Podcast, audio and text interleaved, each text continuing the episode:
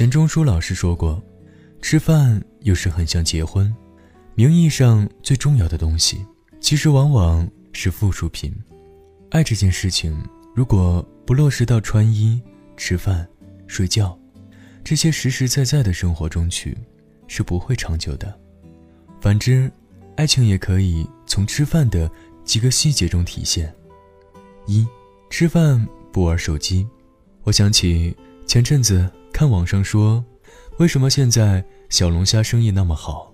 不是因为小龙虾有多好吃，而是因为吃小龙虾要用两只手，于是大家都不能玩手机，只能一起好好说话。结论是因为一起去吃小龙虾可以增进感情，所以大家爱吃小龙虾。看来现在能在一起好好说话。都已经是一件不太容易的事情了。前几天和家里人出去吃饭，坐我边上的是两个情侣，两个人各点各的，坐下来随便说了几句，男生就抱起手机玩起来，女生抗议表示出不满，但男友依然我行我素，他便不再说话，自己也抱着手机看起来。这样的场景其实很容易看到。各自沉浸在自己的世界里，你玩你的游戏，我刷我的连续剧，不仅是没有共同语言，而是已经很难找到共同话题和兴趣点。一段好的感情，最基本也最容易做到的一点，就是观察双方吃饭的状态。如果他吃饭的时候能够放下手上的一切事物，认真吃饭，认真看着你的眼睛，认真和你交谈。那他一定对你很感兴趣，很爱你，也很在意你的感受。二，记得你喜欢吃什么。爱情有的时候是把一个人的习惯嵌入另一个人的，就像成年后我们到了异乡学习工作，却总会怀念家里的味道。每次回家，爸爸妈妈总能做上一桌自己最喜欢的菜，这些熟悉的味道，就是爱。父母的爱。都说最深的感情源于在意爱人的每一个细节，我始终相信，只有心中有爱的人，才能牢牢记住对方对食物的喜好。比如，他记得你喜欢在馄饨里加个鸡蛋，加很多很多醋，还记得你加多少辣椒，放不放葱，记得你对海鲜过敏，记得你不吃香菜，最爱吃小火锅。当夜宵，吃面的时候喜欢用筷子把面条一圈一圈缠上去。而藏在这些习惯里的，都是回忆，是曾经无处安放的爱情，从此有了寄托。爱这件事情，就是脑海里都是你，就像放电影，画面一帧一帧，清晰可见。三。敢吃你剩下的食物，我们喝过的水、吃过的食物，只会和最亲密的人分享。买到一块好吃的蛋糕，忍不住就会想给爱的人也吃一口。但感情没那么好的时候，只会含蓄地说：“呃，这个蛋糕很好吃呢。”看圆桌派有一期说被感动的细节，其中马伯庸说他：“我和媳妇儿谈恋爱的时候。”有一回出去吃饭，他吃一半吃不动了，然后我就把剩下的拿过来给吃了。就这个细节，让媳妇儿觉得没有距离了。就是这一刻，马伯庸大概只是下意识，因为肚子很饿，所以把剩下的饭都吃了。但是他媳妇儿却被打动了。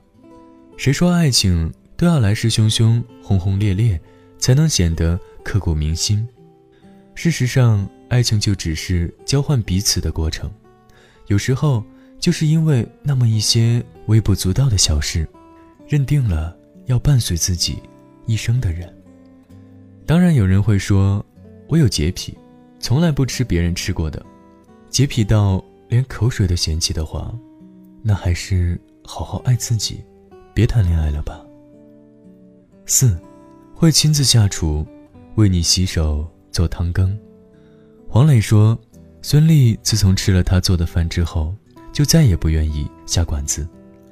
在写给女儿的信中，黄磊提到，郊外的生活是自然的、有机的、朴实的。相信你们长大会有这样的印象：爸爸在厨房做饭炒菜，妈妈在洗衣晾被，一家人一起做面包和曲奇饼干。都说留一个人的心，就要留住一个人的胃。你爱吃清淡，就少放点盐；你好甜，就多添点糖；你喜辣，就多加点儿辣椒。就像现在最贵重的东西是私人定制一样，一桌子的好菜。就是最珍贵的专属定制品，你吃在嘴里，我甜在心里。我向往的爱情就是这样，我炊烟为厨，为你洗手，做一碗羹汤，两碟青烧，养你的胃，以你的情，在烟火岁月里与你慢慢变老，却也甘之如饴。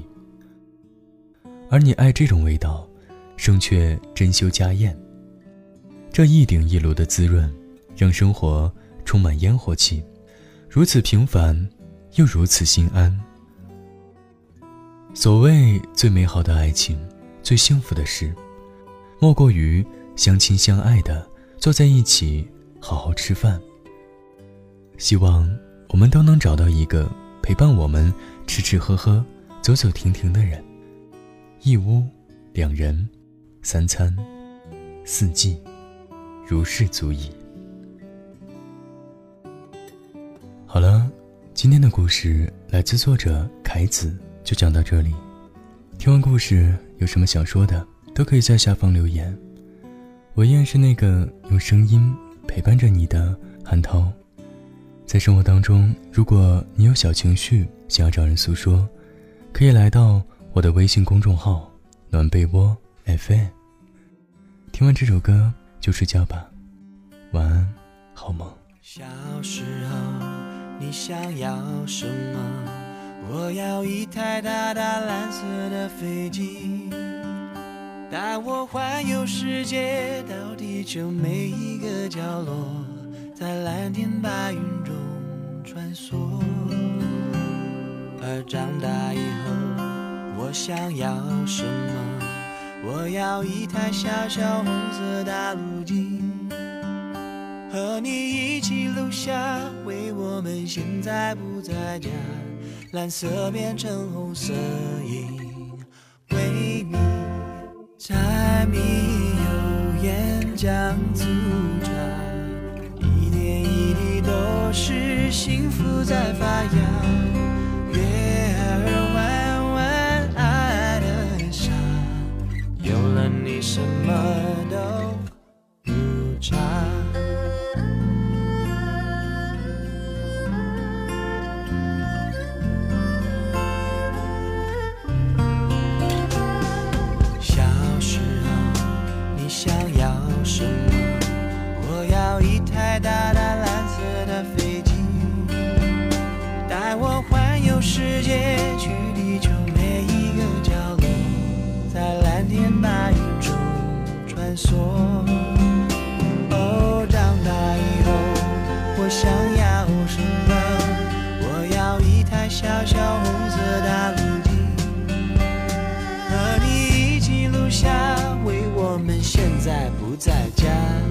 蓝色变成红色影，为你柴米油盐酱醋茶，一点一滴都是。幸福在发芽，月儿弯弯爱的傻，有了你生命